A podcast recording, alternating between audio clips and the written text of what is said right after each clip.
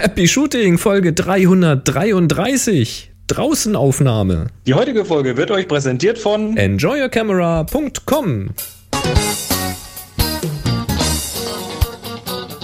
Hier ist eine weitere Ausgabe von Happy Shooting, der Fotopodcast. Ja, da sind wir wieder. Ja. Etwas später Ja. als sonst. Ja, aber es funktioniert. Also erstaunlich so. Mitten vom Deich quasi und, äh, Von der Baustelle. und von der Baustelle ohne Skype. Ohne Skype. Huhu. Mal gucken. Und hier sind eure Moderatoren, Boris und Chris.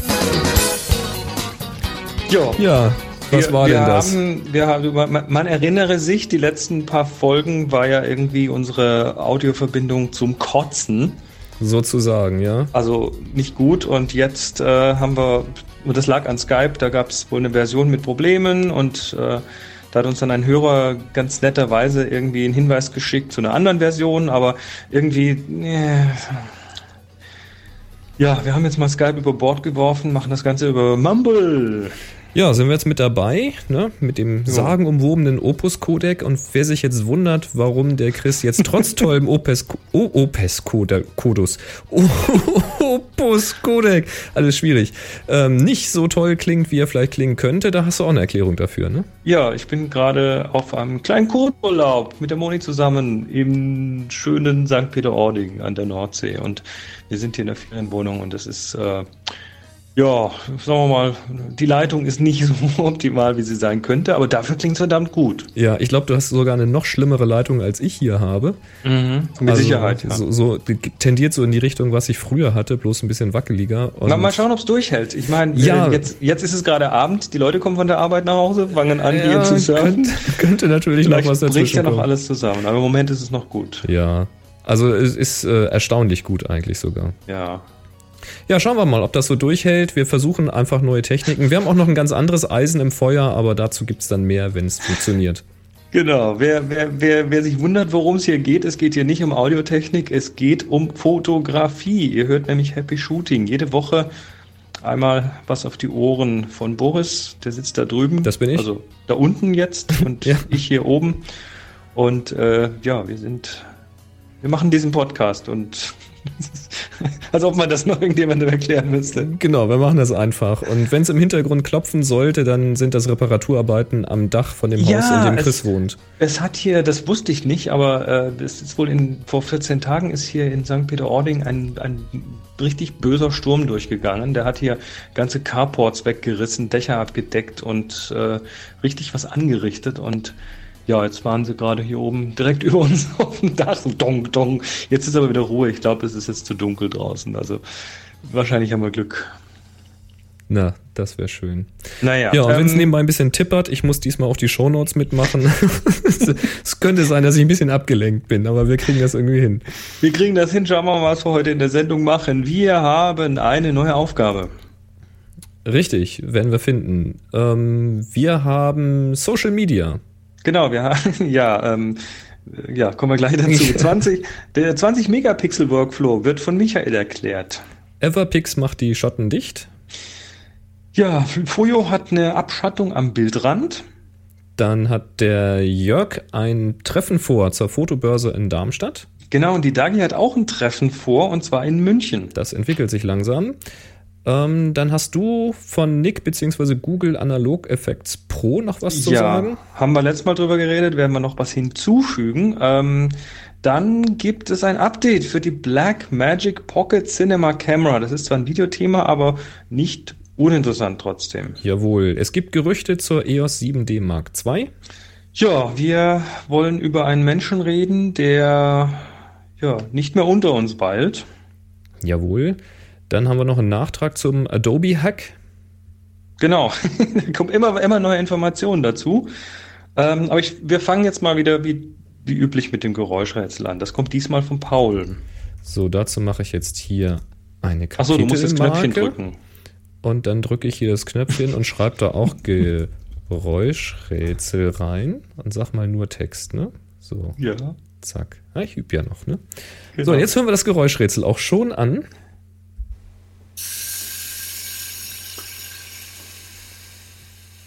Ei, was ist das? Geht noch weiter.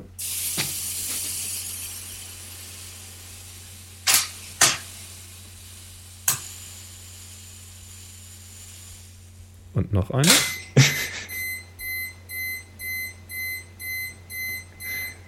fährt ein Laster rückwärts. Äh, der parkt ein.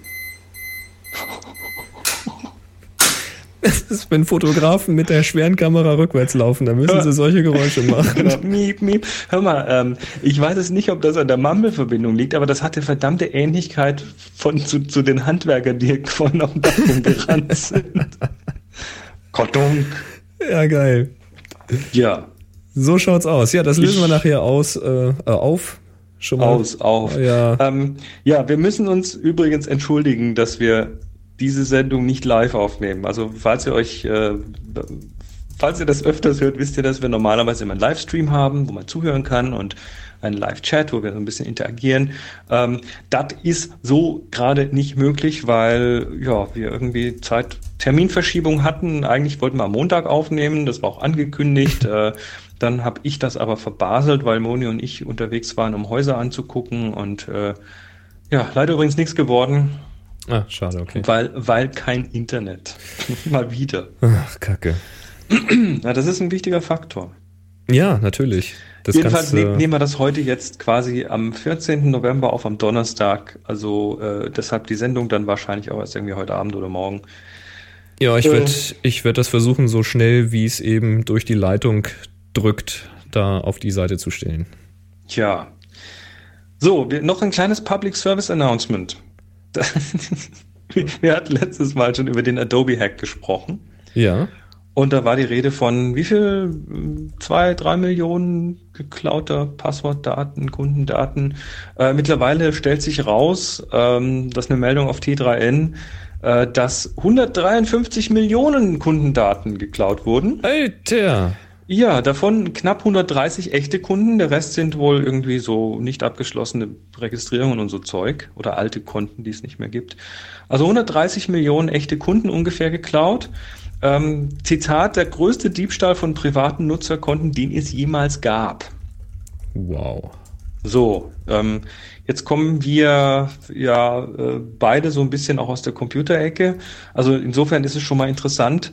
Äh, da fragen jetzt wahrscheinlich viele Leute, was, was, hast das, was hat das denn mit mir zu tun? Und was hat das vor allem mit Fotografen zu tun? Was hat das mit Fotografen zu tun? Naja, alle Fotografen haben irgendwo irgendwelche Logins, irgendwelche Passwörter für irgendwelche Websites und äh, man macht das ja schon ganz gern, dass man mal so ein Passwort äh, irgendwo wiederverwendet. Also das gleiche fast überall. Ähm, wer das tut, tut es nicht, weil Das spätestens dann ist, der echt Hack schlimm. weg. Ja. Wenn jetzt einer sagt, na, ich hatte aber kein Adobe-Konto, ähm, was geht mich das an? Es geht trotzdem jeden was an, aus einem ganz einfachen Grund. 153 oder 130 Millionen Passwörter. Das sind jetzt keine Passwörter im Klartext, die sind verschlüsselt. Aber jetzt kann jeder, der diese 130 Millionen Datensätze hat, hergehen und kann die knacken. Da kannst du das Das- versuchen, ja. Er kann es versuchen, er kann es auf seinem Rechner tun. Er hat, Ähm, er hat ja alle Zeit der Welt.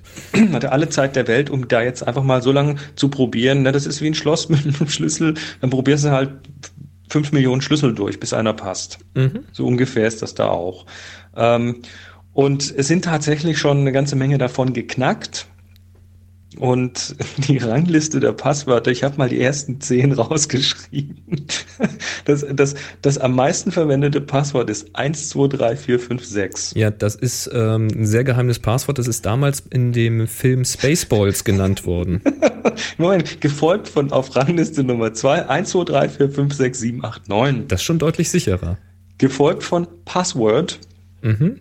Mhm. Gefolgt von Adobe 1, 2, 3. Und so weiter. Also es sind äh, tatsächlich enorm viele Passwörter, die eigentlich keine sind. Also QWERTY Äh, zum Beispiel. QWERTY, sechsmal die Eins, Photoshop ist auch ein beliebtes Passwort. ähm, Leute, nutzt nicht das gleiche Passwort überall, nutzt einigermaßen sichere Passwörter. Und wer das nicht mag, sich 50 verschiedene Passwörter merken zu müssen, äh, nutzt doch bitte irgendein Programm, was für euch Passwörter managt. Also ich benutze da zum Beispiel OnePassword Da gibt es aber auch noch andere, die das können. Das äh, ist nur so ein Tipp. Von den meisten Webseiten weiß ich mein Passwort gar nicht. Ich weiß das zentrale Passwort vom Passwortmanager und der weiß dann wieder die anderen. Und im Übrigen ist es sicherer, ein langes Passwort zu haben, als ein kurzes kryptisches. Also man kann durchaus sichere Passwörter machen, die man sich auch merken kann noch oder die man auch flüssig runterschreiben kann, indem man einfach zum Beispiel vier verschiedene Wörter einfach hintereinander klatscht mit einem Trennzeichen, wenn ihr das noch ja. wollt. Ähm, das ist deutlich sicherer, wenn ihr dann hinterher, was weiß ich, 21 Zeichen lang seid mit euren vier Wörtern oder sogar noch länger, als wenn ihr jetzt irgendwie acht Zeichen habt, aber mit Klammern, äh, Schrägstrichen, Unterstrichen, Add-Zeichen mhm. und so weiter. Ähm, weil die Anzahl der Zeichen ist nachher das Entscheidende, was das Problem beim Knacken ist. Also, solltet ihr einen Adobe-Account gehabt haben und da von denen noch keine Mail bekommen haben, äh, das heißt das gar nichts, sondern geht da und ändert euer Passwort. Und auch sonst, wenn ihr das Passwort noch woanders verwendet habt, bitte, bitte, bitte ändern, unbedingt. Jupp. Also sorgt ja. dafür, dass ihr bei Flickr und Foren und Google Plus und so weiter möglichst jeweils andere Passwörter habt, ähm, weil sonst ist es halt blöd. Hat jemand ein Passwort, dann hat er alle eure Daten am Ende. Das wäre schön. Richtig. wenn ihr da für Sicherheit sorgt. Ja, so, jetzt kommen wir nicht zu einem so etwas schön. traurigen Thema. Ja. Ähm, ja, das ist sogar ein sehr trauriges Thema. Du erinnerst dich, äh, wir hatten ja mehrfach auf Workshops einen Teilnehmer aus den Niederlanden, den Dan, Dan Hansen. Ja. Tja, Dan weilt nicht mehr unter uns. Dan ist im März leider von uns gegangen.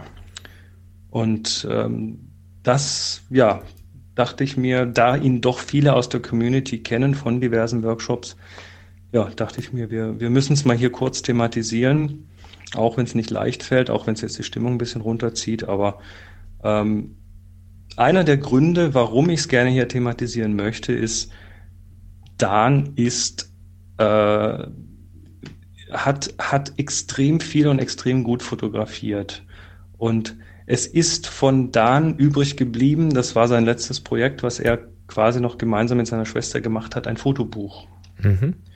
Ein sehr Fotobuch, umfangreiches Fotobuch. Ein sehr umfangreiches Fotobuch. Ich es, ich weiß es nicht, wie viele Seiten es hat, aber es ist ein, es ist ein richtig dicker, schwerer Schinken. Und ähm, der hat, ich glaube, über ein Jahr an dem Ding gearbeitet, äh, die Bilder zusammenzusuchen, ähm, reinzunehmen, rauszuschmeißen. Er hat viel analog fotografiert, er hat eine richtig äh, ausgiebige Sammlung an Kameras zu Hause ähm, und hat die auch tatsächlich alle benutzt, also von der Toy Camera bis zu bis zu irgendwelchen richtig äh, großen, dicken, ja, so, so Hasselblattartige Kameras. Also da, der hat sich da tatsächlich ähm, er war nicht nur einer, der, der drüber geredet und geschrieben hat, sondern er hat es auch tatsächlich getan, das Fotografieren. Und das richtig äh, im großen Stil. Und ähm, das Buch, was da rausgekommen ist, ähm, also ich, ich war im äh, Anfang des Jahres war ich noch bei ihm, er ist im März ist er gestorben. Und äh, ich war Anfang des Jahres noch bei ihm und habe da so einen Prototypen von dem Buch gesehen. Und seine Schwester hat mir dann das Buch geschickt. Und es ist ähm, es ist bei Blurb erschienen, also ähm, von der Qualität her absolut klasse. Und es gibt einem einen richtig guten, tollen Einblick auch in diesen Menschen, in, das, in, in die Dinge, die ihn bewegt haben, in den Freundeskreis, in wie er als Fotograf gedacht hat, wie er als Fotograf sich ähm, mit, mit seiner Umgebung beschäftigt hat. Also es ist ein unglaublich schönes Buch und ähm, wer ihn kannte, für den ist das vielleicht interessant. Also wir linken da auf jeden Fall in den Shownotes hin. Mhm um euch das mal anzuschauen. Äh, seine Website ist auch noch äh, aktuell, also die, die gibt's noch, da ist auch über ihn noch ein bisschen was drauf. Und ähm, da habe ich einen Link in den Show Notes, äh, wo man direkt eine deutsche Übersetzung davon sich angucken kann, also über ein Google Translate. Schaut mal rein, vielleicht ist das ja für euch interessant. Tja. Tja. Das ist schon, schon doof. Ja, es ist halt, je mehr Leute man kennt, desto häufiger passiert natürlich auch sowas mal. Ja, klar. Wobei ich glaube, er war so ein Mensch, so voller, weiß ich nicht, so voller Überzeugung von, vom Leben. Er wusste ja schon relativ lange, dass es ihm nicht gut geht und hat das einfach nochmal richtig ausgekostet. Mhm. Ist viel gereist, hat viel Workshops besucht, hat viel fotografiert und Ja, ich glaube, der hat da nochmal ganz viel Energie reingesteckt. Also ich finde das äh, eine großartige Sache. Und ja, also das wäre jetzt so ein Buch, das kommt bei mir einfach mal so auf den Wunschzettel für Weihnachten. Tja. Gut, lassen wir das mal. So, Sehr schön, ja. So schade es auch ist, aber das Buch ist tatsächlich toll. Also ähm, und zwar nicht nur, weil ich ihn gekannt habe, sondern es ist tatsächlich einfach ein richtig rundes Ding. Richtig gut. Jo. Und es ist was, was Schönes, sowas auch zu hinterlassen. Also so ein, so ein, so ein Ding, wo man sich nochmal richtig dran freuen kann. Es ist richtig gut geworden. Was im Übrigen sowieso nochmal so ein Thema für sich wäre, ne? Was man einfach, was jeder für sich einfach mal macht. Was also so analoge Fotos, also, also wenn du jetzt eine große Verwandtschaft oder Familie hast oder sowas, ist das ja in der Regel kein Problem. Dann kommen mhm. die ins Haus rein oder in die Wohnung rein und dann finden die dann deinen dein ganzen Nachlass sozusagen. Aber mit Computern und Passwörtern drauf ist das ja schon ein bisschen kritisch. Weil, also nehmen wir mal an, du kommst wirklich eines Tages nicht mehr nach Hause oder stehst morgens nicht mehr auf, dann ist das ja schon schlimm genug. Aber dein ganzes Werk liegt unter Umständen verschlüsselt auf dem Computer und auf den Festplatten und du hast niemandem die Passwörter gegeben. Tja. Also, da, als ich das gehört hatte von Dan, da habe ich mal wieder so drüber nachgedacht, dass ich mir bestimmt mal ähm, meine One-Password-Liste oder sowas in irgendein Schließfach packe und das über den Nachlass irgendwie regle. Wenn dann doch mhm. mal was passiert, dass äh, zumindest dann Tanja oder mein Vater oder wer auch immer dann eben noch da ist, meine Schwestern, eine Chance haben, an die Daten ranzukommen oder an die Kontakte ranzukommen und Dinge zu regeln oder Bescheid zu sagen das äh, finde ich schon eine wichtige Sache. Und in diesem Fall finde ich es halt klasse, dass er es wirklich noch da geschafft hat, dieses Fotobuch äh, zu machen. Mhm. Das ist eine tolle Sache. Ja. Na gut. Wie kriegt, man, wie kriegt man da den Übergang? Wahrscheinlich. Die, krieg, die, Kurve kriegst du überhaupt nicht. Die kriegt man nicht, deswegen machen wir einfach weiter. Genau. Er hätte, es nicht, er hätte es nicht gewollt, dass wir hier rumlamentieren. Moment mal, wie kann ich denn hier wie kann ich denn hier, dass man jetzt mal wieder was sieht? Ich habe hier einmal eine falsche Taste gedrückt. Hast alles kaputt gemacht. So, zack. Lass uns mal kurz in die Gerüchteküche eintauschen. Ja, warte äh, mal, Reaper, Reaper setzt mir gerade keine Kapitelmarke mehr, weil mein. Ach da. Hm.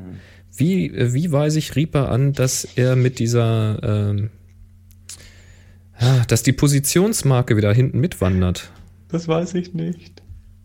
Don't ask me. Das müssen wir jetzt aber auch nicht wirklich mitten in der Sendung klären, oder? Das machen andere auch. Mist. Also Reaper, um, um, das zu erklären, während Boris jetzt versucht hier ich mach das äh, Reaper mal so. zum, zu, zur Mitarbeit zu äh, überzeugen. Reaper ist eine Aufnahmesoftware. Ja, ich mach. Also wer, wer sowas tut und das halbwegs professionell machen möchte, äh, Reaper ist, ist cool. R-E-A-P-E-R e gibt's auf allen möglichen Plattformen. Und äh, wenn, wenn nicht gerade Boris Probleme darin hat, funktioniert's an sich auch sehr gut. Das ist ein super Ding. Ich muss mich nur viel mehr damit beschäftigen. Ich habe jetzt, äh, ich habe einen Workaround, das reicht. Gut. Ähm, wir haben nämlich einen äh, Rumor, also eine Gerüchteküche. Und das hatte ich gelesen und der Dominik hatte das dann auch bei Google Plus verpostet. Und mhm. zwar geht es da um den Nachfolger der 7D.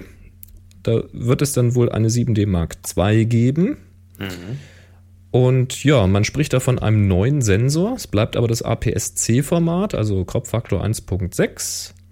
Es soll aber auch ein neues Autofokussystem reinkommen, und zwar eine Variation der neuen Canon 1D. Mhm. Da kann man also sich einiges von versprechen, hoffentlich. Wobei das ja bei der 7D schon gut gewesen sein soll. Äh, Wi-Fi und GPS ist eingebaut. Und das sollte ja auch der Standard mittlerweile sein. Das macht man heutzutage so, ja. Ähm, größeres Display soll wohl das größte seiner Klasse sein. Mhm. Wie, was auch immer das bedeutet. Und man munkelt einen Verkaufspreis um 2000 Dollar. Das ist heftig. Das wäre ein recht stolzer Preis, wenn ich das so recht entsinne. Ich weiß nicht mehr den originalen Einführungspreis von der ersten 7D, aber das ist für eine Crop-Kamera schon ein stolzer Preis. Ja, da hattest du doch eh kürzlich auf deinem Blog irgendwie einen, einen äh, kleinen Sermon dazu geschrieben zum Thema ja, ja, das Preis, war, Preisgestaltung aktueller Spielreflexkameras. genau, das war einer der Auslöser. Also wer, ich, ich habe meinen Blog ja getrennt, also nsonic.de Äh, wenn ihr da direkt drauf geht, habt ihr eine Startseite. Da findet ihr einmal den Bereich, wo es so um Gesundheit und Technik geht. Das ist so mein alter Blog. Und es gibt einen Bereich Fotografie. Den kriegt ihr auch direkt über foto.ensonic.de. Da geht es dann bei mir jetzt ab sofort nur noch um die Fotografie, damit das ein bisschen getrennt wird. Mhm. Und da habe ich mal einen Blogbeitrag dazu geschrieben, ja. Weil das, das muss man schon mal vergleichen. Also ähm, die 5D Mark II, als die rauskam, hat die auch so um die 2000 Euro gekostet. Ja, so 2200, 2300, irgendwie sowas. Ja, ich sag mal, ne? relativ schnell runtergegangen Richtung, mhm. äh, Richtung 2000. Und das ist eine sehr, sehr gute äh, Full-Frame-Kamera. Ja, richtig. Tja, was soll ja. man da sagen? Also ich bin noch nicht sicher und es sind ja natürlich nur Gerüchtepreise. Also was dann nachher tatsächlich rauskommt, werden wir sehen. Ich fand das schon mal ganz interessant und bin gespannt, ob die das jetzt tatsächlich noch kurzfristig vor Weihnachten ankündigen. Was ich ja mal so vermute, ne? So Weihnachtsgeschäft und so. Ja, ziemlich sicher sogar, weil die wollen ja Geld verdienen. Na klar. Ähm, ja, eine andere Ankündigung gibt es. Kapitelmarke, klick. Ah, shit. Boris kämpft ich, mit der Technik. Ja, ich muss mal ein bisschen, äh, ich muss mal nachlesen gehen. Schauen wir mal, wenn es keine Kapitelmarken gibt, wisst ihr warum. Mhm. Ähm, ja, es gibt ein Update und zwar von Blackmagic. Blackmagic macht ja Videokameras. Weiß ich gar nicht, ob nur, aber äh, also was, was sie an Kameras machen, sind tatsächlich äh, nur Videokameras. Sind Videos, das ist, ne? einmal die, die Cinema Camera und dann die Pocket Cinema Camera. Genau, und das um die Pocket also Cinema Camera geht es gerade. Die heißt Pocket, weil sie ist relativ klein und sie hat auch einen relativ kleinen Sensor, also verglichen mhm. mit dem, über was wir hier sonst reden. Und zwar reden sie von einem Super 16 Millimeter. Also das wird auch im Film durchaus genutzt. Und äh, das bildet die eben digital ab. Und die hat jetzt ein Software-Update bekommen und ja. zwar die Softwareversion 1.5. Und das Besondere an dieser Software ist, dass du jetzt mit dieser Pocket Cinema Kamera RAW aufnehmen kannst, also RAW Video. Hm, ja. Das Ganze wird noch ein bisschen komprimiert, um Platz zu sparen, weil die nimmt nämlich auf SD-Karte auf, ist aber verlustfrei komprimiert. Sie reden, das äh, sei so ähnlich wie ZIP. Das ist also das so Cinema DNG-Format. Genau, Cinema DNG. Ähm, sie sagen auch, es kann nicht jede Schnittsoftware direkt lesen, das Format, aber es gibt kostenlos einen Konverter, womit man eben die Files in alle möglichen anderen Formate überführen kann, um sie dann eben auch professionell schneiden zu können. Fand, das, ich, fand ich interessant. Und das ist eine hochspannende Kamera. Ich meine, die hat zwar tatsächlich einen recht kleinen Sensor, aber ähm, sie macht eben Raw Video, das war, glaube ich, auch mal angekündigt. Also das wurde jetzt Zeit, dass es kommt. Aber sie ist eben auch preislich hochinteressant, weil ja. Äh, du bekommst ja eine Videokamera, die Raw Video macht für äh, Liste unter 1000 Dollar, also 995 genau. Dollar. Genau, also das ist ähm, das damit die günstigste RAW-Kamera. Wenn man jetzt nicht äh, sich eine Canon 50D mit einem Magic Lantern Hack holt, wo das wohl auch geht, ähm, dann ist das tatsächlich nicht uninteressant. Mhm. Und sie haut natürlich äh, auch, auch unkomprimiertes HDMI und so weiter raus. Also das ist so, äh, ich könnte mir vorstellen, dass die ganz interessant ist, auch für zum Beispiel Einsatz im, im Studio.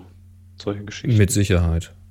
Na, also nicht immer ist ja auch so ein Riesensensor wirklich von Vorteil, weil je größer der Sensor und je weiter offen die Blende, desto geringer die Schärfentiefe. Soweit erstmal klar.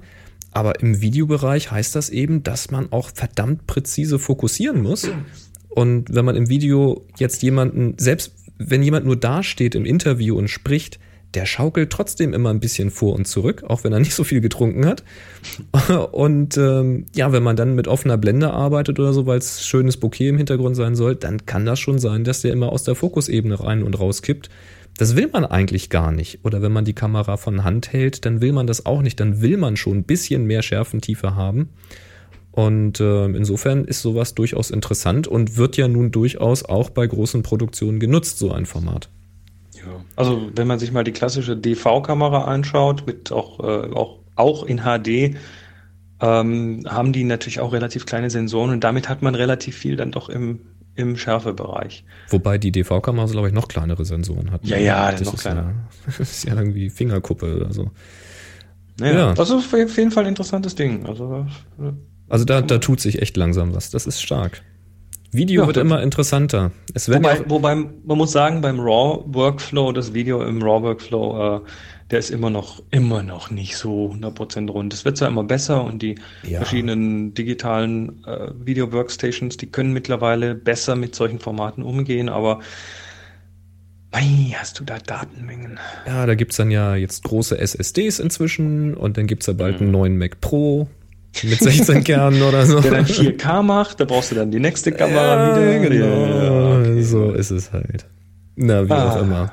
Na gut. Ähm, genau, was hast du da rausgetan noch mit Nick? Ja, letztes Mal haben wir darüber geredet, dass äh, die Nick Collection eine weiteres, äh, einen weiteren Teil dazu bekommen hat, nämlich die Analog Effects Pro Suite. Das ist also eine Software, mit der du jetzt so ja, so Plastikspielzeugkameras und Plattenkameras und was weiß ich, also analoges Zeug quasi emulieren kannst. Also kannst du tun, als ob da so mit Licht, Light Leaks und solchen Geschichten und mhm, die man auch noch ähm, positionieren kann. Ne?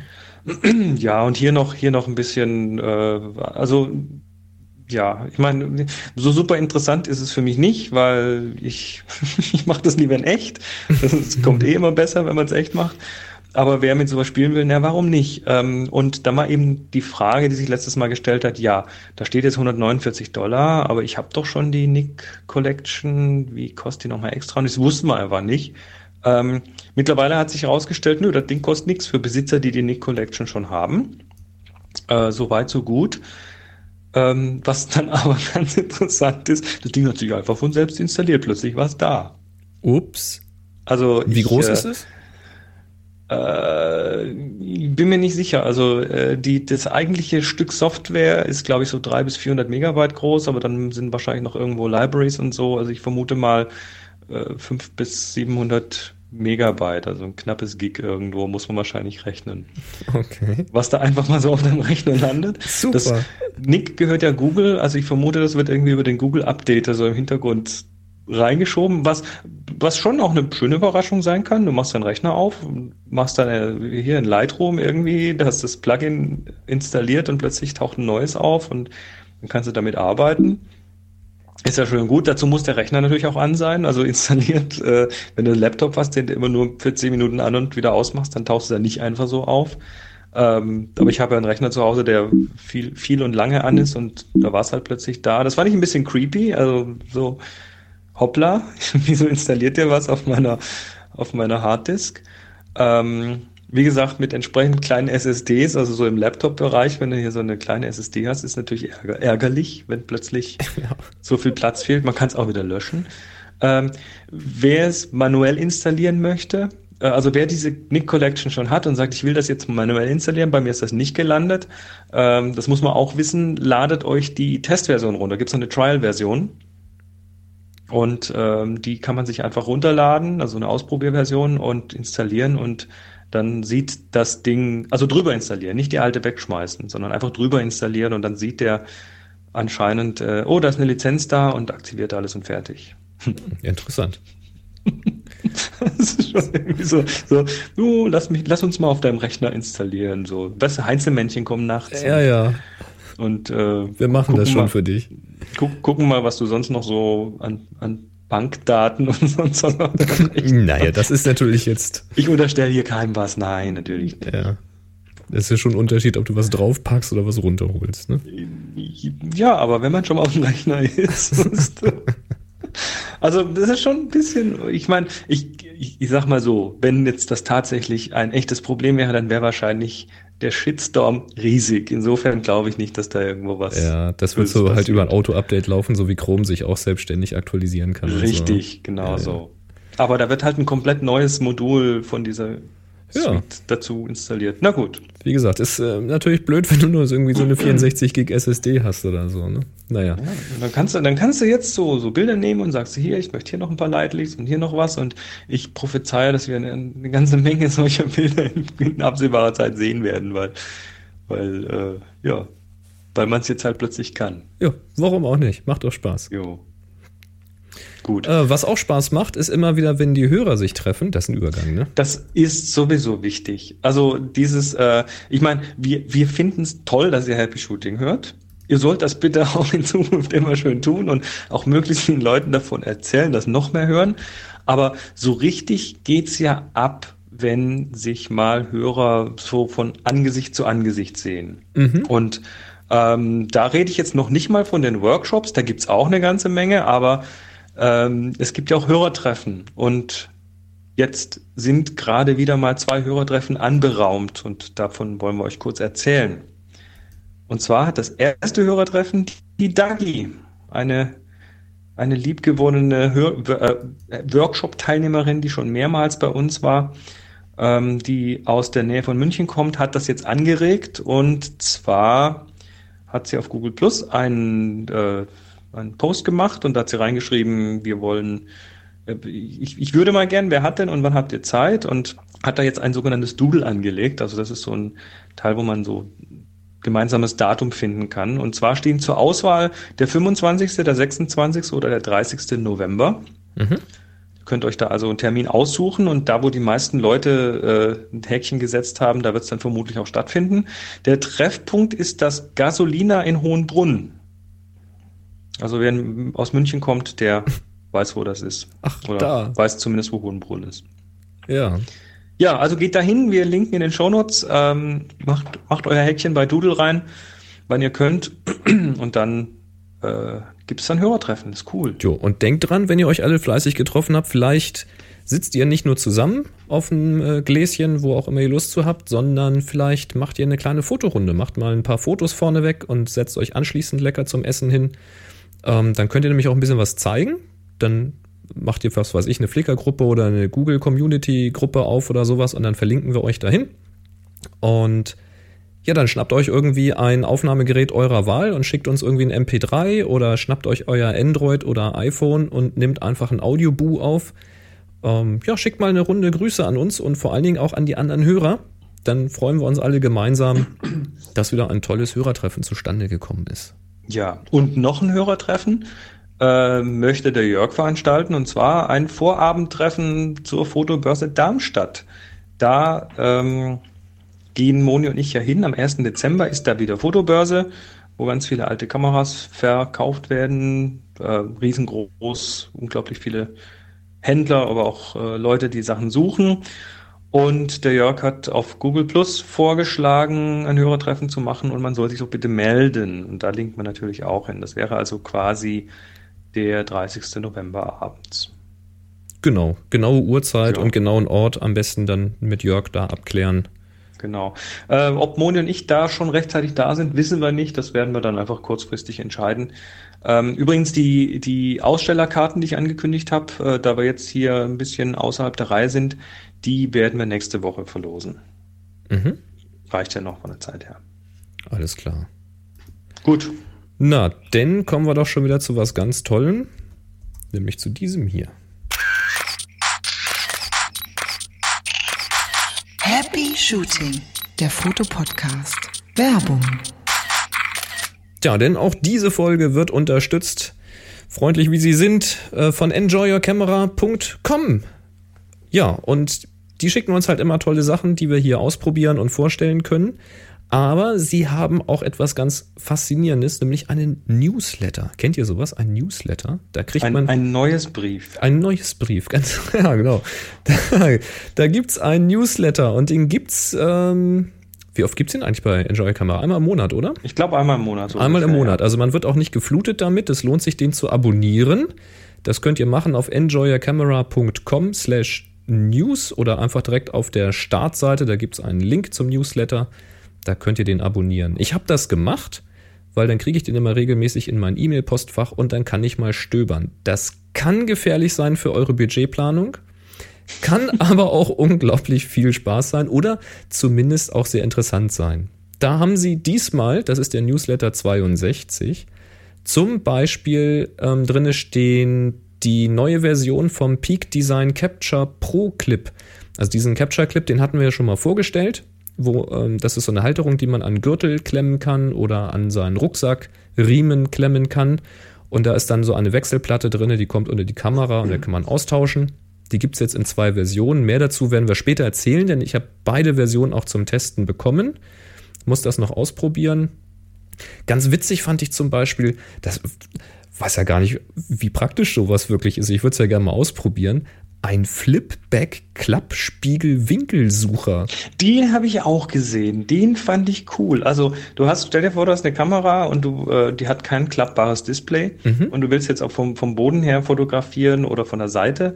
Dann kannst du dieses Teil da dran schrauben und äh, das klappt so über den über das Display drüber, also als Displayschutz auch. Und dann kannst du dann aber diesen, diesen Spiegel, den kannst du dann einfach so, so diagonal wegklappen. Das ist so ein bisschen wie einfach wie ein Schminkspiegel, ne? Ist es im Prinzip, aber dann kannst du eben von oben dann über den Spiegel aufs Display gucken. Gut, ist dann halt alles spiegelverkehrt, ne? ja, das äh, Oben, unten halt. Das kriegt man schon irgendwie hin. Das finde ich ganz lustig. Natürlich jetzt vor Weihnachten gehören auch wieder die, die Kamera-Cookie-Cutters. Äh, so, Oh, so die habe ich letztes Jahr vergessen. Kameras. Die muss ich diesmal, glaube ich, mal shoppen. Genau, die sind wieder da. Der Zoom oder Zoom Oh, das Ding ist cool. Magnetfilterhalter. Ja, die haben wir hier mal gehabt. Die sind ja geil. Also Ja, diese, diese so Magnetringe. weiter. oh, oh, oh, oh, oh, oh. Und, und, und. Also wieder äh, viel, Ja. äh, viel Gefahr für die, Also- für die, für die Karte. Wer, wer gerne mit Filtern arbeitet oder häufig irgendwelche neutraldichte Filter auf seine Objektive klemmt, der von mir absolute Empfehlung sollte sich mal diese Xoom-Adapterringe angucken. Ey, das macht Spaß. So schnell habt ihr noch nie einen Filter gewechselt. Das ist geil. Ja, ja, das ist cool. Also wenn man das wirklich häufig benutzt, also Landschaftsfotografen, die das viel ähm, nutzen, häufig irgendwie Filter wechseln oder was weiß ich, ähm, dann äh, lohnt sich das schon. Sehr geil. Na gut. Cool, ja, der Newsletter. Also wir bedanken uns recht herzlich bei enjoyyourcamera.com und äh, wünschen viele Grüße an das ganze Team. Und natürlich 5% auf alles mit Rabattcode Happy Shooting 2013. Nicht Das hätte ich vergessen. ja fast vergessen. Das ist ja für mich schon ganz normal, wenn ich da Und- was bestelle. Und ab 20 Euro versandkostenfrei. Auch das noch. Also eigentlich fast geschenkt. Gibt keine Ausrede mehr. So, Gut. der Fojo hat uns geschrieben. Ich lese das mal vor. Hallo ihr zwei oder Bodensatz? Fragezeichen. Weiß gar nicht, von wann war denn das? Hast du das noch? Weißt du das noch? Ähm, das ist noch nicht so lange her. ist relativ aktuell. Auch Glückwünsche von mir zum überstandenen siebten Jahr. Ich hatte die Gelegenheit, das Canon 100 mm 2.8L IS USM zu testen. Einige Fotos zeigen eine gerade Abschattung am Rand. Von der runden Gegenlichtblende oder Geli schreibt er, kann es nicht kommen. Objektivkorrektur in Lightroom 4 bringt folglich nichts. Woher kann das kommen? Ja. Tja. Er hat uns ein Beispielfoto geschickt, das werde ich auch in, den, äh, in die Shownotes mitstellen auf happyshooting.de, hier zur Folge 333. Ähm, es ist tatsächlich es ist ein Hochkant, also Hochformatfoto, Porträtformat, wie auch immer man es nennen will. Und an der rechten Seite ist eine gerade Abschattung. Und das sieht Ist für die- mich aus wie ein Verschluss. Ist die hartkantig oder leicht weich? Leicht weich. Weil das, ja, dann wäre es tatsächlich möglicherweise der Verschluss, aber hä? Also Was hat das jetzt mit dem Objektiv zu tun? Moment, sind die Bilder geblitzt? äh, ist, glaube ich, eine Draußenaufnahme. Eine, eine, eine Mhm, Draußenaufnahme, eine Außenaufnahme. Weil, weil wenn es geblitzt wäre, dann könnte es die Synchronzeit sein. Dann wäre es die Synchronzeit, dann wäre es eindeutig der Vorhang. Ähm, aber vielleicht klemmt da wirklich der Vorhang. Die Frage, die ich jetzt hätte, wäre ta tatsächlich, ob es nur mit diesem Objektiv auftritt oder ob das eben auch bei anderen Objektiven auftritt, wenn man da genau hinschaut. Wenn es nur dieses Objektiv sein sollte und es ist tatsächlich nicht der Vorhang, dann würde ich mal gucken, weil das Objektiv hat, meine ich, das haben diese L-Objektive, äh, innen drinne so eine Art Kunststoff- oder Gummilippe nochmal, um irgendwelche Störungen oder sowas, die nicht zum Bildkreis gehören, nochmal wegzulassen und um eine Dichtung zu ermöglichen und solche Späße. Und zwar also nicht an der Frontlinse, sondern an der hinteren Linse. Das ist dann, da ist dann quasi nicht einfach eine runde Öffnung, sondern das ist dann so eine, so eine rechteckige Öffnung. Hm. Vielleicht ist da irgendwas verrutscht. Also, was mir jetzt noch einfällt, äh, manche größere Objektive, speziell die vorne viel Glas haben, haben auch hinten dran so eine Filterschublade. Also, wo du auf der Rückseite einen Filter einlegen kannst. Ich bin mir jetzt nicht sicher, ob das 100 zu 8 das hat, aber das zu 8 lässt zumindest darauf schließen, dass es vorne recht groß ist vom Durchmesser. Ähm, ob da vielleicht noch irgendwo was drin ist. Hm. Aber dann wäre, dann, dann wäre die Abschattung weicher, dann wäre die Kante nicht so hart. Tja. Tja, also Ansonsten Fehlersuche, Genau. erstmal gucken, was hat sich verändert, in dem Fall das Objektiv, dann nochmal mit einem anderen Objektiv probieren. Und falls da, falls das, was wir jetzt gesagt haben, nichts hilft, ist das wahrscheinlich ein Fall für einen Service. Genau. Und auch eine Bitte an die Community da draußen. Schaut euch das mal an. Vielleicht habt ihr noch eine Idee dazu. Vielleicht wisst ihr noch, was sowas sein könnte. Ja, Fojo, wir drücken mal die Daumen, dass das nichts Schlimmes ist, weil ähm, ich habe jetzt zwei oder sogar schon dreimal das besagte oder so ein besagtes Objektiv, also genau dieses nicht, aber ein baugleiches, mhm. wie sagt man, das gleiche, nicht dasselbe, äh, drauf gehabt von Workshop-Teilnehmern, die mir das netterweise dann mal so für ein paar Stunden jeweils ausgeliehen hatten. Und ich kann auf keine meiner Bilder so etwas ausmachen. Also es kann kein generelles Problem von dem Objektiv sein. Hm.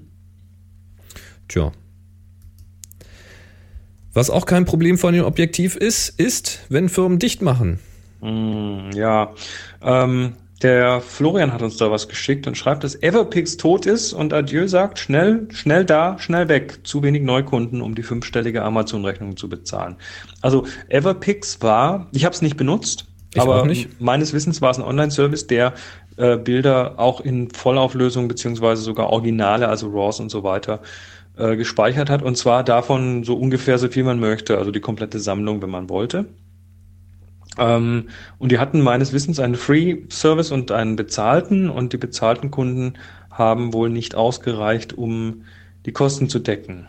Also die haben diese Bilder bei Amazon gehostet und Amazon ja, stellt einem da halt jeden Monat eine Rechnung und irgendwann haben sie dann äh, angekündigt, dass sie ja, dass sie den Service einstellen müssen, weil sie eben nicht, nicht mehr genug Kohle haben. Ja, es gab da auch eine ganz interessante Betrachtung wo das Ganze mal analysiert wurde, wie das angefangen hat, mit welchem Risikapital, Risik, Risiko, so heißt es, Risikokapital sie gestartet haben. Also sie hatten schon einige Millionen äh, zur Verfügung, haben dann aber sehr, sehr lange an dem Produkt gebastelt, also programmiert, entwickelt. Sie wollten es, ähm, sie wollten es schön haben, sie wollten es einfach haben und schnell haben und haben wirklich sich viel Zeit gelassen. Ich glaube irgendwie ein Jahr lang oder sowas Zeit gelassen, bis sie überhaupt irgendwas hatten. Mhm. Und haben in der Zeit verhältnismäßig viel Geld verbrannt. Also da ging natürlich Geld für Büromieten drauf, Geld für das Personal, was da programmiert hat und alles vorbereitet hat und so weiter. Grafik, Design und so. Kostet alles viel, viel Geld. Und haben ziemlich viel Geld rausgehauen, ja. Und kaum, dass sie dann irgendwie losgelegt haben, da mussten sie auch schon noch eine zweite Finanzspritze sich reinholen. Und ja, mit der dritten hat es dann wohl offenbar nicht mehr geklappt. Tja, wo, wobei ich glaube jetzt nicht, dass das irgendwie nur Missmanagement war, sondern es ist halt einfach so, wenn man einen guten Service anbieten will, muss man den auch irgendwie bezahlen. Und ähm, dann ja, gibt es eben zwei Möglichkeiten. Du findest genug User, die da Geld dafür jeden ja. Monat zahlen, oder du machst das halt über Werbung und äh, dann, dann, dann kann man je, nach, je nachdem, wie man es anstellt, auch mal einen Shitstorm bekommen. Oder die Kunden gehen halt weg und sagen, will ich nicht. Ja. Ähm, also das ist die, immer so ein bisschen problematisch. Die Macher haben wohl selbst gesagt in so einem Interview, dass sie ähm, es wohl unterschätzt haben, ähm, wie man das Ganze in den Markt bringt. Weil das ist auch das, was ich jetzt von vielen Leuten gehört habe, die sagen, Everpix, Everpix, Ever was? Ja, nie was von gehört, ne? beziehungsweise jetzt von gehört, wo sie zumachen.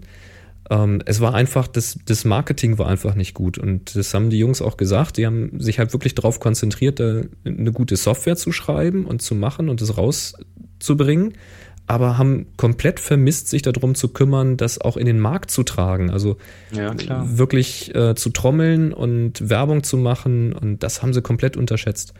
Und das ist eigentlich sehr, sehr schade, weil es gibt andere Firmen hier. Wie heißt jetzt dieses eine Unternehmen? Ah, ich habe schon wieder vergessen. Es war heute erst, erst in Newsletter, was, wo, wo du Fotos reinstellst und wenn der Empfänger es gesehen hat, wird es auch schon wieder gelöscht. So uh, Snapchat. Snapchat. Die, ja, ja. die haben von, äh, jetzt gerade von, sag schnell, von Facebook ein 3 Milliarden Kaufangebot bekommen. Und sie haben es abgelehnt. Uh. Sie haben es abgelehnt, weil sie sehen da wohl noch äh, größeres Potenzial. Und äh, so jemand wie Everpix, der tatsächlich schon ein funktionierendes Modell draußen hatte, auch schon eine Kunden, einen Kundenstamm schon hatte, die müssen dicht machen, weil sie irgendwie einen fünfstelligen Betrag nicht bezahlen können. Das ist wirklich, wirklich schade, aber so ticken die im Silicon Valley, das äh, muss man nicht alles verstehen. Mm. Echt verrückt. Drei Nee, muss man, Milliarden. muss man echt nicht verstehen. Aber wenn mir einer drei Milliarden bietet. Drei ja. Milliarden. Also ich könnte eine Hure sein, wirklich. Ich würde mein, ich würde mein liebstes Produkt würde ich verkaufen, wenn mir jemand drei Milliarden anbietet. Alter Schwede. Ja, das wird nur nicht passieren. Nein, leider nicht. Das wird nur nicht passieren. äh, ja. Ja, so ist es. Ja. Was haben Gut. wir denn noch? Ähm, wir haben einen Audioboo bekommen. Genau, der Michael hat uns was geschickt über, über seinen Workflow. Lass doch mal hören. Hallo Boris, hallo Chris, hier ist der Micha. Bin einer der Hörer der ersten Stunde mit einer langen Abstinenz, seit einem Jahr aber wieder regelmäßig dabei. Eure Show hat sich wirklich kaum verändert. Vielleicht waren früher etwas mehr Einzelerklärungen, aber warum würde man die auch wiederholen wollen? Ist also eher als Kompliment gemeint. Ich wollte euch heute mal etwas über meinen Foto-Workflow erzählen, weil der doch etwas anders ist als das, was man häufig von euch hört und weil es vielleicht den einen oder anderen Hörer interessieren könnte. Typischerweise komme ich nach Hause nach einer langen Session, zum Beispiel einer mehrwöchigen Reise, mit mehreren tausend Bildern. Diese kopiere ich auf die Platte und dort werden sie dann in der von mir verwendeten Software, das ist die Original Canon Zoom Browser Software, einfach alle Bilder mit der geringsten Wertung versehen. Dann äh, schalte ich in den Vollbildmodus und schalte sehr schnell durch die Bilder durch und äh, mithilfe der Zahlen vergebe ich dann einfach direkt nach Ersteindruck Wertungen. Dabei schaue ich mir im Schnitt ein bis zwei Bilder pro Sekunde an. Danach filter ich nach den Wertungen und äh, die tauglichen Bilder werden dann also in einen neuen Ordner verschoben und dann iteriere ich diesen Prozess so lange, bis sich die Menge Bilder herauskristallisiert hat, die mir vorher vorgeschwebt hat, also zum Beispiel 30. Das habe ich mir vor vielen, vielen Jahren mit meiner 350D so angewöhnt und auch lange Jahre mit meiner 30D so beibehalten. Habe damals auch RAW-Only fotografiert und das war nie ein Problem. Bin dabei auch mit den herstellereigenen Tools ausgekommen und alles war schön. Zur Geburt meiner Tochter habe ich mir jetzt die 6D gekauft gehabt, Anfang des Jahres. Und das wurde zu einem Problem. Denn die 6D kam nicht mehr mit kleinen 8 Megapixel Bildern aus, sondern produziert mit jedem Schuss 20 Megapixel. Und deren Anzeige bei RAW dauert selbst auf meiner Workstation trotz SSD 16 GB RAM und i7 CPU mit 3 bis 7 Sekunden pro Bild deutlich zu lange und auch die JPEGs mit 1 bis 3 Sekunden sind einfach nicht schnell genug angezeigt. Da habe ich mir gedacht, naja, hier wird ja immer von Profifotografen empfohlen, Lightroom, das werde ich mal ausprobieren. Viele Fotografen werden schon wissen, was gut ist, aber ehrlich gesagt, Gott ist das langsam. Der Import, die Bilderanzeige, wirklich, das ist nicht das, was ich gesucht hatte. So stand ich dann also ohne funktionierenden Workflow da und gleichzeitig explodierte natürlich meine Datenmenge, da mein erstes Kind geboren war. Nach einigen Monaten habe ich jetzt Fast Picture Viewer Pro entdeckt. Das nutzt alle CPU-Features neuerer CPU-Generation und auch die Grafikkarte. So kann ich selbst 20 Megapixel JPEGs schneller anzeigen lassen vom äh, Rechner, als ich sie durchschauen kann. Also schneller als mein Auge die Bilder erfassen kann. Außerdem verarbeitet es Stacks, was sehr praktisch ist, weil ich mir mittlerweile angewöhnt habe, für die schnellen Previews sowohl JPEG als auch RAW abzuspeichern. Das Ganze ist gedacht als Zwischenschritt zwischen Karte einlegen und Import in Lightroom oder ein anderes Programm, weil das Programm tut nur genau das, was es sagt. Es zeigt sehr schnell Bilder an, sonst tut es eigentlich nichts. Als kleines Gimmick kriegt man eigentlich ein sehr praktisches Codec-Pack dazu, welches RAW-Formate liest und dabei eine Dateivorschau im Explorer und auch anderen Programmen an, ähm, ermöglicht. So kann man zum Beispiel im Windows Explorer mal eben, wenn man sich die Dateivorschau anzeigen lässt, äh, auch sehen, um was für ein Bild es sich handelt, wenn kein JPEG daneben liegt. Das Ganze gibt's für 50 Dollar, was etwa 40 Euro entspricht, und kann einen Monat kostenlos getestet werden. Dies hat mir ermöglicht, meinem Stau im Importordner abzubauen, da man ja jetzt wieder endlich durchkommt. Das war eigentlich auch schon alles, was ich erzählen wollte. Ich wünsche allen Hobby- und Profifotografen da draußen Happy Shooting. Jo. Jo, schneller Bilderangucker. Ja, das kann äh, sehr nützlich sein, das kann ich mir schon gut vorstellen. Ähm, das Ding ist, äh, muss mal schauen. Das ist aber ein Windows-Programm. Das denke ich jetzt mal, ja. Ich glaube nicht, dass es auf dem Mac läuft. Muss gerade mal schauen. Down, down. Ja, das ist halt nee, echt. ist, ein- ist, eine- Windows-Software. Ist Windows, ja. Ne, das ist schon echt ein Ding, weil da habe ich ja auch schon drüber nachgedacht. Wenn ich tatsächlich mal aufrüsten sollte, dann werden das ja garantiert mehr Megapixel als die 12,8, die ich jetzt habe. Und äh, das zieht einen Rattenschwanz hinter sich her. Also mit meinem alten iMac werde ich da keinen Blumentopf mehr gewinnen. Und ja, mein 2009er MacBook Pro ist dann wahrscheinlich auch am Ende. Und ja, da muss man schon überlegen, was man macht. Also, hm. Ich, ich kann es ja mal so ein bisschen ausprobieren. So auf Workshops kriegen wir dann Fotos von den Teilnehmern, von den Aufgaben. Und da sind ja auch ein paar von den größeren Kameras dabei. Ich habe auch welche von der, von der D800. Mhm. Und damit kann man immer ausprobieren, was so passiert. Und das ist äh, schon abenteuerlich. Also ein ganzes Shooting mit seiner Kamera möchte ich hier auf meinen Rechner nicht mehr bearbeiten.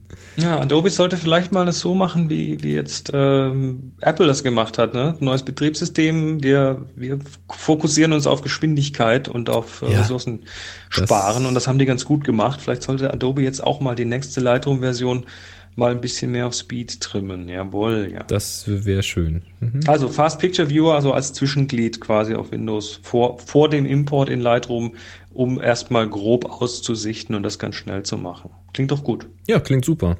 Ich meine, ist blöd, dass man wieder ein weiteres Tool braucht, aber wenn das den kompletten Workflow dramatisch beschleunigt, warum nicht? Ja, das ist ja eben genau der Punkt. Ne? Wenn du jetzt irgendwie von, von einer Feier nach Hause kommst und hast irgendwie, weiß nicht, 1000 Fotos oder 2000, äh, dann kann das halt schon einen Unterschied machen. Finde ich gut.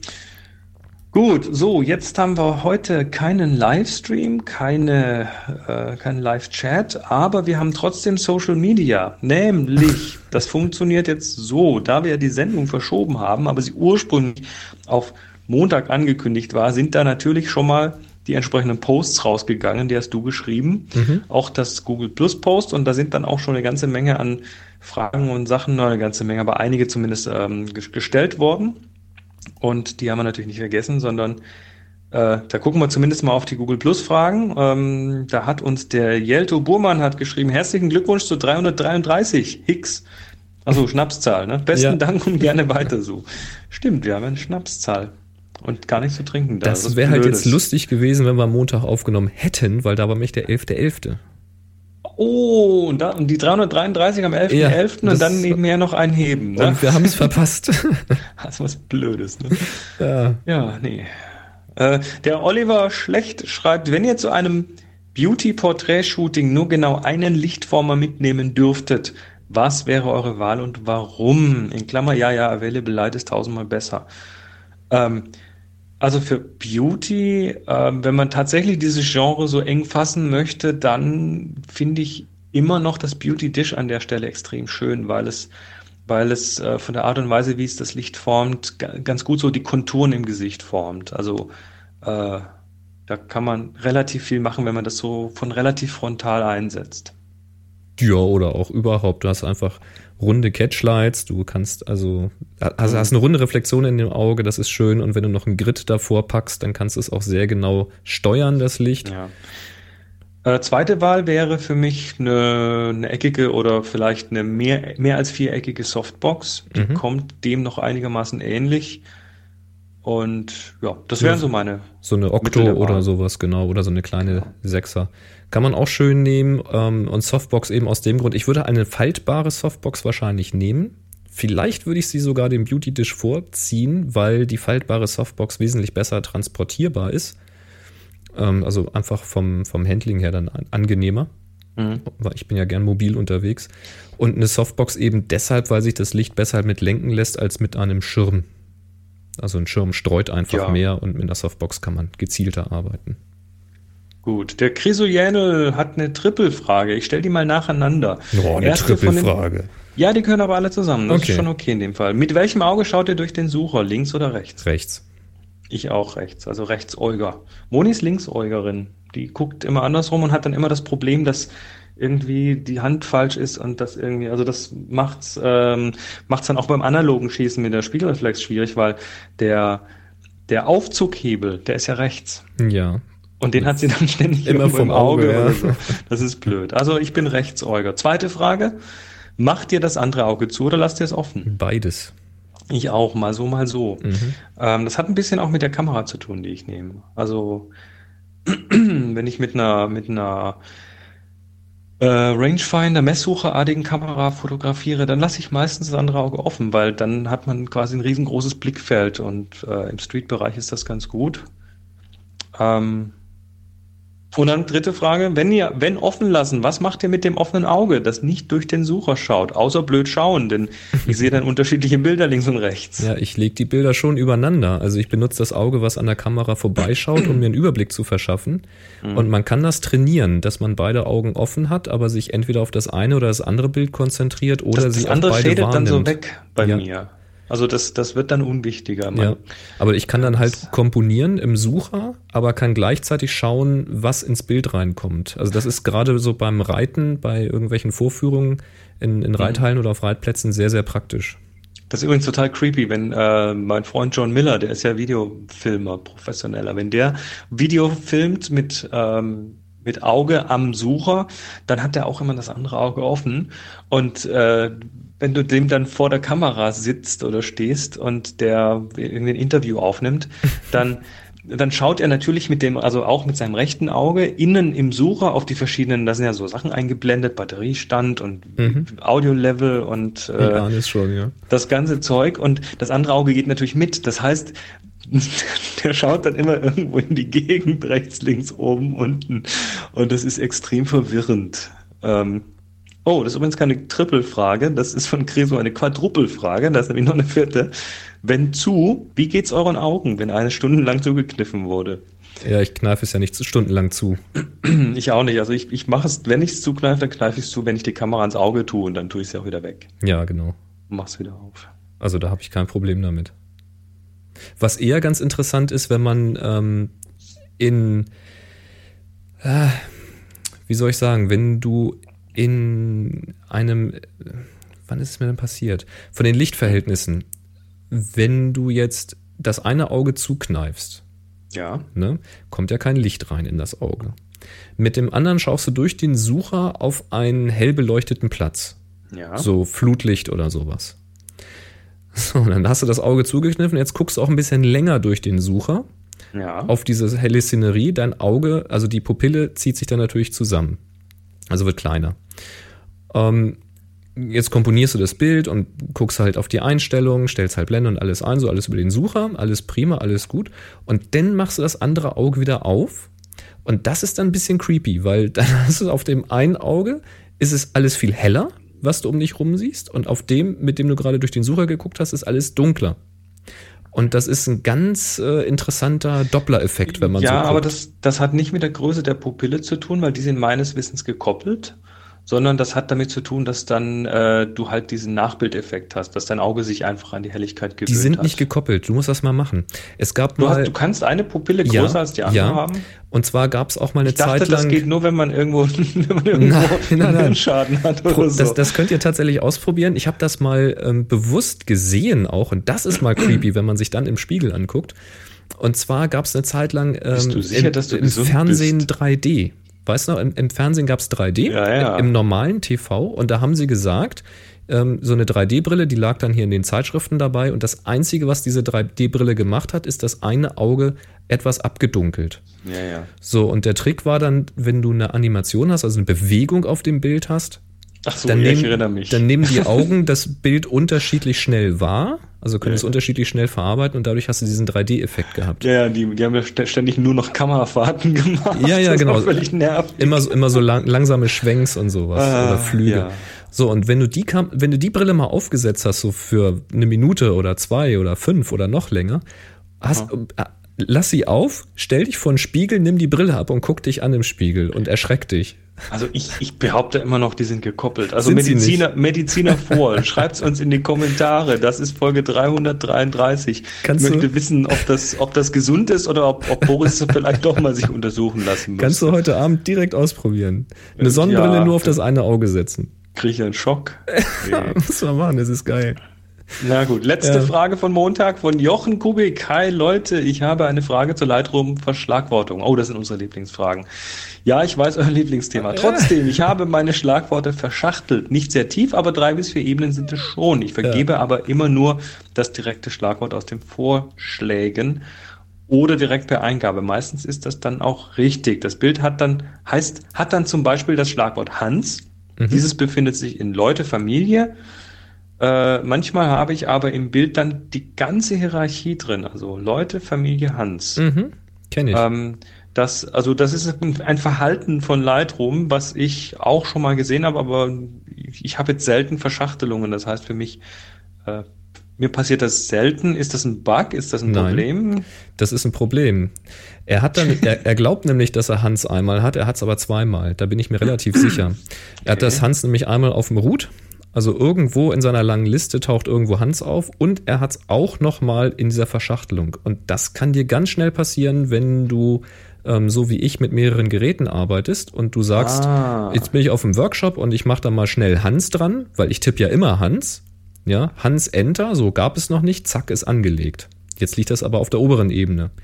Jetzt nimmst du diesen Katalog vom Notebook, sagst hier exportieren als Katalog, gehst an deinen Hauptrechner und sagst importieren von Katalog und dann importiert er dieses Hans und erkennt nicht, dass es schon einen Hans unter Leute Familie gibt, sondern Hab ich- legt es auf Root an. Habe ich euch schon gesagt, dass wenn man Boris auf Schlag, Verschlagwortung in Lightroom anspricht, dann äh, kommt man unter einer Viertelstunde nicht weg. Da kriege ich einen Hals, kriege ich da.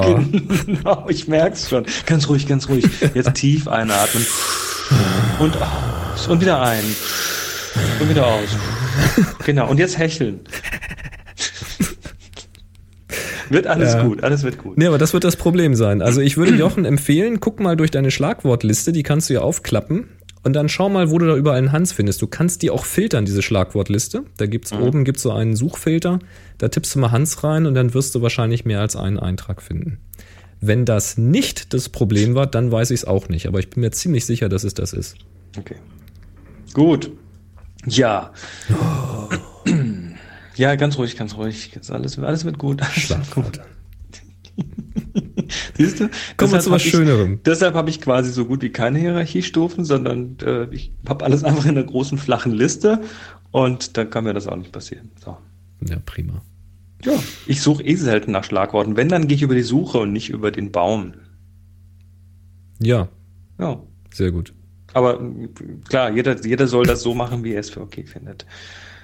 Ah, So, jetzt kommt ja bald Weihnachten. Ja, Und an Weihnachten ist ja die Zeit der Güte und des Gebens, nicht wahr? ja, wie, wie soll ich das Thema sonst anfangen? Nee, Ja. es geht ganz einfach drum, Leute. Ähm, wir wollen euch um Gefallen bitten. Ganz simpel. Und zwar warum? Das, der Podcaster hat ja ein Dilemma. Der Podcaster hat ja, hat ja den Wunsch nach mehr Zuhörern. Mhm. Und wenn die dann kommen, dann hat der Podcaster plötzlich mehr Infrastruktur bereitzustellen. Also das ist einfach so. Ähm, bezahlen tust ja du auch dein Upstream und äh, da, da stehen Server rum, da muss ja einiges irgendwie passieren. Wir haben jetzt wieder geschraubt, damit wir hier diese Mumble-Geschichte machen können und so weiter. Also da geht Zeit rein, da geht Infrastruktur rein und ähm, was vielleicht viele nicht wissen, ist, dass, äh, dass für Happy Shooting hier tatsächlich drei Server rumstehen. Es gibt einen Hauptserver, das ist, das ist ein, ähm, ja, eine große Kiste, die bei Hetzner steht, die die ganzen Webseiten ähm, füttert, also mit Datenbanken und WordPress und allem, was dazugehört. Äh, dann haben wir einen Platz auf einem Medienserver gemietet, damit wir euch möglichst schnell die, die Audiodateien zur Verfügung stellen können. Also ihr merkt das auch, das lädt schon relativ zügig runter. Äh, Und dann gibt's noch einen dritten Rechner, der äh, ist quasi so eine Art äh, Backup-Rechner. Also da laufen tatsächlich Backups hin vom den Hauptrechner und von den Daten. Ähm, da läuft das Happy Shooting Radio drauf, also da laufen diese, diese ganzen Streaming-Geschichten äh, kommen daher. Da läuft jetzt eben auch unser Mumble-Server drauf und so weiter. Also da stehen drei Systeme rum, die natürlich, äh, ja, die natürlich ein bisschen Heu fressen. Mhm. Und wir wollen jetzt einfach mal äh, so frech sein und euch ein bisschen um Unterstützung bitten. Das muss jetzt nicht unbedingt gleich finanziell sein. Ähm, aber es gibt einfach so ein paar Dinge, die, die uns gut täten und die Happy Shooting gut täten. Und das eine davon ist ähm, erstmal zentral das Thema Sichtbarkeit. Also Happy Shooting soll natürlich von möglichst vielen Leuten gehört werden. Und um äh, möglichst viele Leute ranzu, ranzubekommen, die sich dann auch für die Sendung interessieren, äh, gibt es zum Beispiel, sagen wir mal ganz zentral, iTunes. Mhm. Das ist eine der Hauptquellen, wie Leute Podcasts entdecken. Speziell jetzt, wo die neue Podcast-App raus ist, ähm, auf dem iPhone, die ganz gut funktioniert mittlerweile. Also ich finde die mittlerweile richtig brauchbar. Ähm, da kann man es dann eben auch wieder finden, wenn man Fotografie eingibt und so weiter. Ähm, da findet man es aber noch einfacher, wenn dort auch ein bisschen, äh, bisschen was passiert, also Sternchen, Reviews und so weiter. Also das, das wäre so die eine Möglichkeit, um uns mal so ein bisschen, ja, einen kleinen Push zu geben. Das haben übrigens auch schon ganz, haben schon ganz viele gemacht. Da möchten wir uns natürlich auch sofort mal ganz herzlich bedanken dafür, genau. weil ähm, das ist echt klasse. Aber es könnten natürlich immer noch mehr sein, ne? Natürlich. Es ist klar. ja kein Limit, ne? Doch, dann müssen wir einen vierten Server aber, Nur Moment, die Sternchen, sind nicht, die Sternchen sind nicht auf unserem Server. Da ist Apple für nee, zuständig. Nee, nicht. Ja, ja. Also ihr könnt da ähm, ganz viele Sternchen drauf kippen. Da passt noch Genau. Was. Was auch schon viele von euch gemacht haben, aber was natürlich immer noch möglich ist, ist äh, mal so einen kleinen Banner auf eurer Website zu machen. Also habt ihr einen Blog, habt ihr irgendwie eine, eine eigene Website? Wir haben auf happyshooting.de rechts im Sidebar Banner, die ihr euch runterladen könnt und die ihr dann also mit unserem Logo drauf, die uns dann, die ihr euch da irgendwann hin, hinklatschen könnt. Ähm, tut das einfach gerne. Also da, da freuen wir uns drüber. Da müsst ihr auch nicht fragen. Wir, manchmal kriegen wir so Fragen, darf ich euren Banner irgendwo auf meine Website tun? Ja, bitte. Ja, dafür haben wir sie da zur Verfügung Dafür gestellt. sind die da, ja. Mhm. Also ähm, mit dem Gedanken, dass ihr natürlich auf unsere Seite verlinkt. Also benutzt sie nicht, um zu einem anderen Podcast zu linken. das, das setzen wir jetzt mal gerade voraus. Also generell unterstützt natürlich alle eure Lieblingspodcasts, ne? Aber ähm, genau. das Banner linkt bitte zu uns. das wäre schön. Ja, dann geht's natürlich noch eine ganz andere Schiene, was Thema Sichtbarkeit angeht. Und das sind äh, die Blogs, das ist Twitter, das ist Facebook, also die ganzen Social Media, Up.net, Google Plus, wie sie alle heißen. Äh, auch da ähm, ja, werdet ihr gelesen und wenn, wenn ihr da äh, was über uns erzählt, dann kommt es natürlich auch gut an. Da freuen wir uns übrigens auch. Also einige haben ja nach Workshops dann über den Workshop geblockt und haben dann eben auch noch mal mehr Fotos und sowas gezeigt. Und das finde ich genau. immer klasse, wenn ihr uns dann auch den Link schickt. Den verteilen wir natürlich auch gerne weiter und wir lesen das auch mal ganz gerne. Genau. Und äh, ja, neben der Sichtbarkeit, wie gesagt, da, da müssen ein paar Server bedient werden, äh, gibt es natürlich auch noch eine Möglichkeit, uns mit einem, mit einem kleinen äh, einem kleinen Obolus finanziell zu unterstützen. Ähm, dafür haben wir Flatter. Also wer uns flattern möchte, wir haben auf der Website rechts oben einen Flatter-Button und an jeder, an jedem Beitrag haben wir einen Flatter-Button. Flatter finde ich übrigens saugeil. wer das noch nicht kennt, ja, das schreibt sich F-L-A-T-T-R, also Flatter. Mhm. Flatter.com da könnt ihr euch kostenlos registrieren. Da kann man erstmal gucken, was da so los ist. Und dann funktioniert das eben so, dass man dort dann quasi ein Konto hat. Das kann man aufladen. Ich weiß nicht, ob inzwischen schon andere Möglichkeiten außer PayPal gehen. Das ist immer für viele so ein großes Hindernis. Mhm. Ähm, PayPal selbst hat allerdings nicht mehr die Pflicht, dass man eine Kreditkarte hat. Das geht auch mit normalen Bankkonten. Ähm, ich weiß nicht, ob Flatter schon andere Möglichkeiten anbietet. Ansonsten wäre das jetzt die Gelegenheit, Flatter einfach mal über ähm, eine Support-Mail anzufragen, wann sie das endlich freischalten, dass man das auch auf anderem Wege aufladen kann. Da sollen sie sich mal Gas geben irgendwie, sollen sie mal Mühe machen, geben, Mühe geben.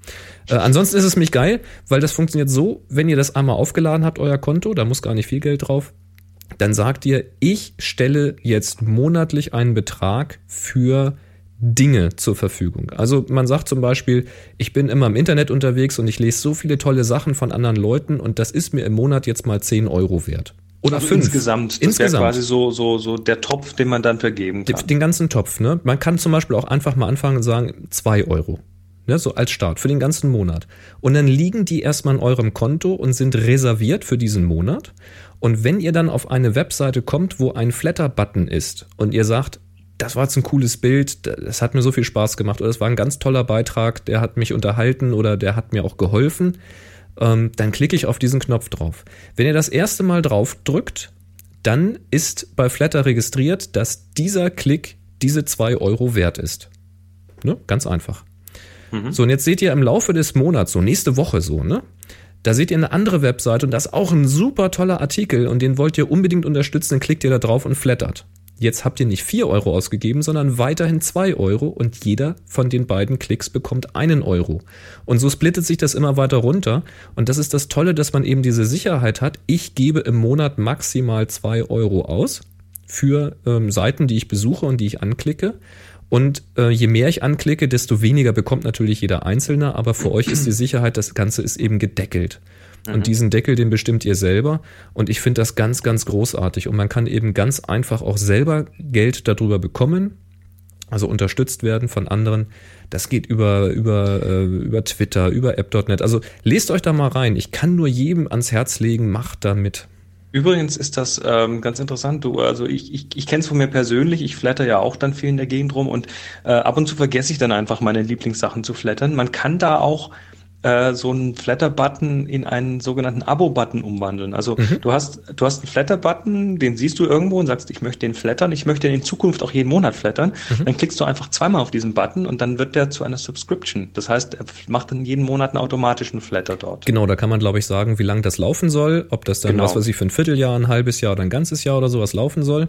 Habe ich zum Beispiel gemacht für dieses Chapter-Tool, mit dem ich hier ganze Zeit lang gearbeitet habe, weil das ist so wertvoll für mich gewesen, weil ich damit klar. eben für die Hörer da diese, also für euch da draußen, diese Kapitelmarken setzen konnte. Und da habe ich gesagt, so, der kriegt jetzt ein Flatter-Abo. Und wenn ich dann mal im Monat nichts geflattert habe, dann kriegt er eben meinen ganzen Batzen. Dann ist eben der Monat weggeflattert für ihn und dann freut er sich, der Peter. Ähm, ja, also ich finde das großartig. Das ist wirklich, darauf würde ich mal sagen, hat eigentlich die Internetwelt gewartet, dass man kleines Geld einfach verteilen kann. Also dass man einfach Leute im Netz unterstützen kann. Und ich ärgere mich immer, wenn ich auf eine Seite komme, die mir geholfen hat und da kann ich nicht flattern. Ja, man kann ja mittlerweile Sachen auch flattern, bevor die Leute sich anmelden. Ja, das stimmt. Äh, geht, geht ja teilweise Geht auch, auch. schon. Dann bekommen die eine Mail, dann sagen, sagen du bist geflattert worden, bei, bei uns Genau. liegt Geld für dich. Hol mal ab, genau. Ähm, ja, Okay. Ähm, außer Flatter, es gibt noch eine zweite Möglichkeit, äh, speziell für die jetzt alle frisch gebackenen neuen Bitcoin-Millionäre.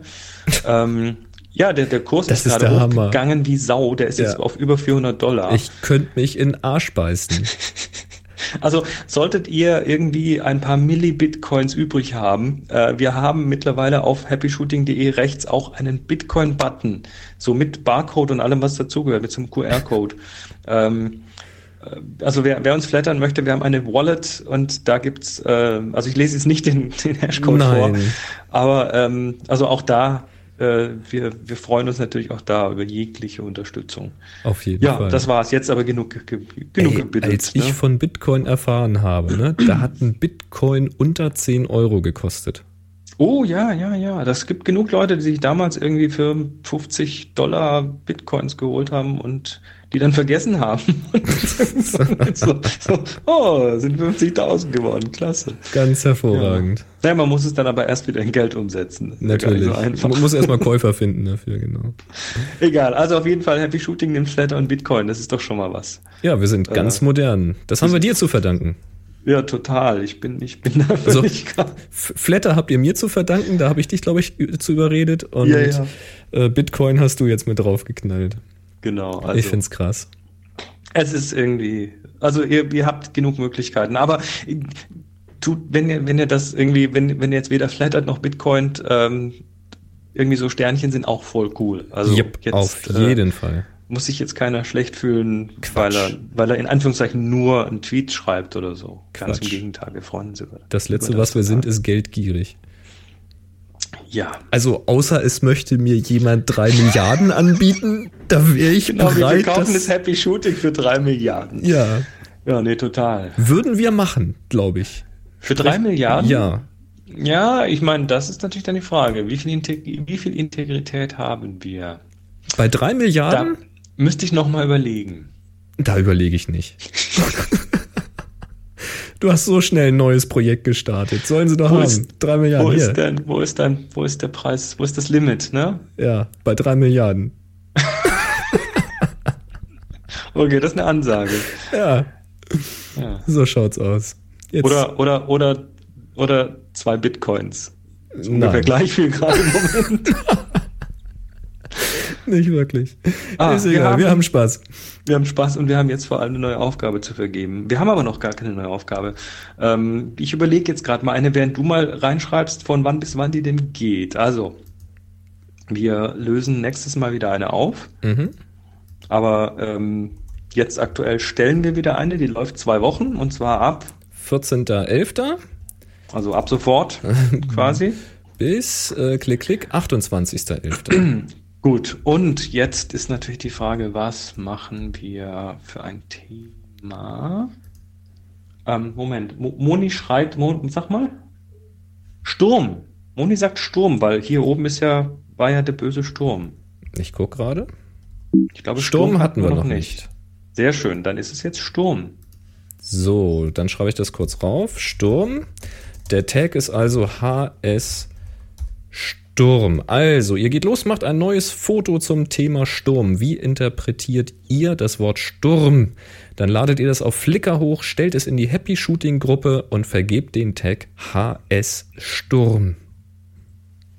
Und das war's auch schon. Und dann wird wieder was Tolles verlost in zwei Wochen. Oder in drei Wochen dann, weil zwei Wochen läuft's ja. So, Und ob wir in drei Wochen aufnehmen, wissen wir auch noch nicht. Aber wenn wir dann wieder aufnehmen, dann wird was Tolles verlost. Irgendwie werden wir schon wieder eine Sendung hinkriegen. Haben wir jetzt auch bis jetzt sehr gut. Also der, die Audioqualität und vor allem, da, da, dass ich zwischendrin nicht ständig weg bin, äh, ist ganz okay. So, ich habe sogar dran gedacht, die Shownotes einzutragen. So, dann, oh, jetzt habe ich wieder was Falsches geklickt. Das ist gar nicht so einfach. Ja, du bist am Jonglieren. Das, äh, Mhm. An mehreren Stellen. Wir wollen ja noch ein Geräuschrätsel auflösen, ne? Genau, das, was klang wie die Handwerker auf dem Dach, die ihr jetzt leider doch nicht hören durftet, weil die tatsächlich rechtzeitig aufgehört haben. ich, Du, ich könnte ja noch so ein bisschen gegen die Wand dengeln. nee, so lass mal. Pung, Pung. Lass mal. Ich spiele noch mal ab.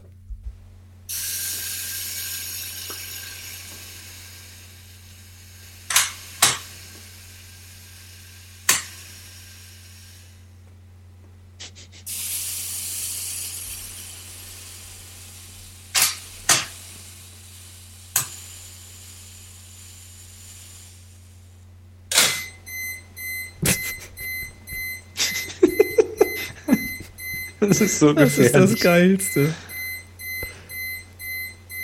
Ja, und?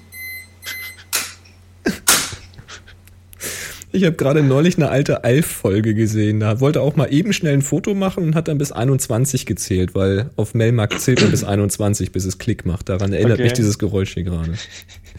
Das, das klingt waschecht wie so ein, wie so ein großer, wie so ein großer Truck, der rück, zurücksetzt. Aber wirklich. Miep, miep. Ja, was Das ist hat es? der Paul geschickt und der hat dazu geschrieben: Hallo Boris, hallo Chris, ich hätte ein etwas längeres Geräuschrätsel. Haben wir gehört. Und zwar hört ihr nacheinander. Das sind nämlich mehrere Kameras, ihr habt's äh, er erraten. Ah. Nacheinander eine Olympus OM1, Hm. natürlich mit Selbstauslöser, dann ein OM2 und das letzte war dann die OM40, jeweils im okay. Selbstauslösermodus bei einer Belichtungszeit von einer halben Sekunde. Die OM1 wurde von 1972 bis 1987 gebaut und funktioniert vollmechanisch und erlaubt nur eine manuelle Belichtungseinstellung. Lediglich der Belichtungsmesser benötigt eine Batterie. Sowas kenne ich von früher auch noch. Separat wurde dann eine mechanische Kamera mit elektrischem Belichtungsmesser. Genau. Jawohl. Mhm. Die OM2 wurde von 1975 bis 1988 in verschiedenen Varianten gebaut. Die Kamera besitzt eine Zeitautom Kammer? Die Kamera wahrscheinlich, ne? Besitzt eine Zeitautomatik und der Verschluss wird elektronisch gesteuert. Das, das war dann schon dieses Thema, wo, wo die Leute auf die Barrikaden gegangen sind, weil Ja. sie Angst hatten, dass ihnen unterwegs die Batterie ausgeht. Dann kannst du ja Mhm. keine Fotos mehr machen. Ne? Wobei die, die Alten in dem äh, Bereich hatten ja oft noch eine mechanische Belichtungszeit, dass du zumindest auf eine Hundertstel zurückfallen konntest. Ja, so ein, so, ein, so ein Notprogramm quasi. Mhm, Ne? Genau. Oh ja, und dann die OM40, die wurde von 1985 bis 1987 gebaut. Nur zwei Jahre, guck mal. Und besitzt neben der Zeitautomatik auch eine Programmautomatik. Diese Kamera war übrigens nach einer Kodak Instamatic meine erste Spiegelreflexkamera. Danke für den interessanten und informativen Podcast. 1, 2, 3. Er, was? Kannst du das vorlesen? Erfrelicht fotografieren? Ich Paul. weiß nicht, wo das herkommt. Ich weiß auch nicht, was- irgendwas Plattes ist das. Ja, dann, äh, ich, kann- ich habe keine Ahnung. Ja, es äh, klang jetzt wahrscheinlich grauen, grauenhaft. Sehr schön.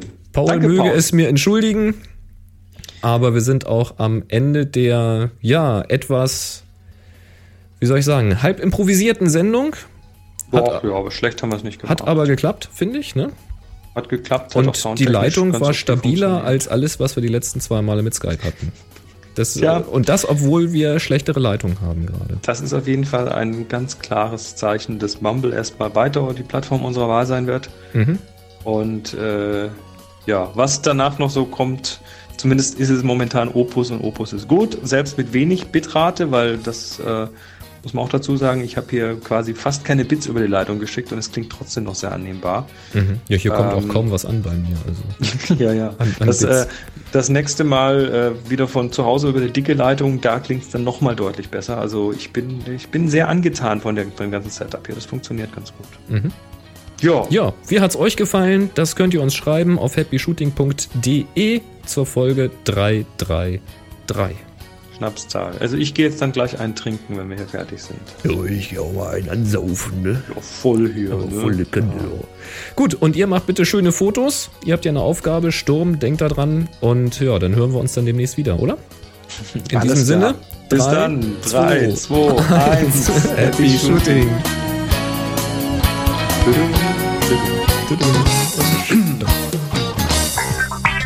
Sie hörten eine weitere Produktion von nsonic www.nsonic.de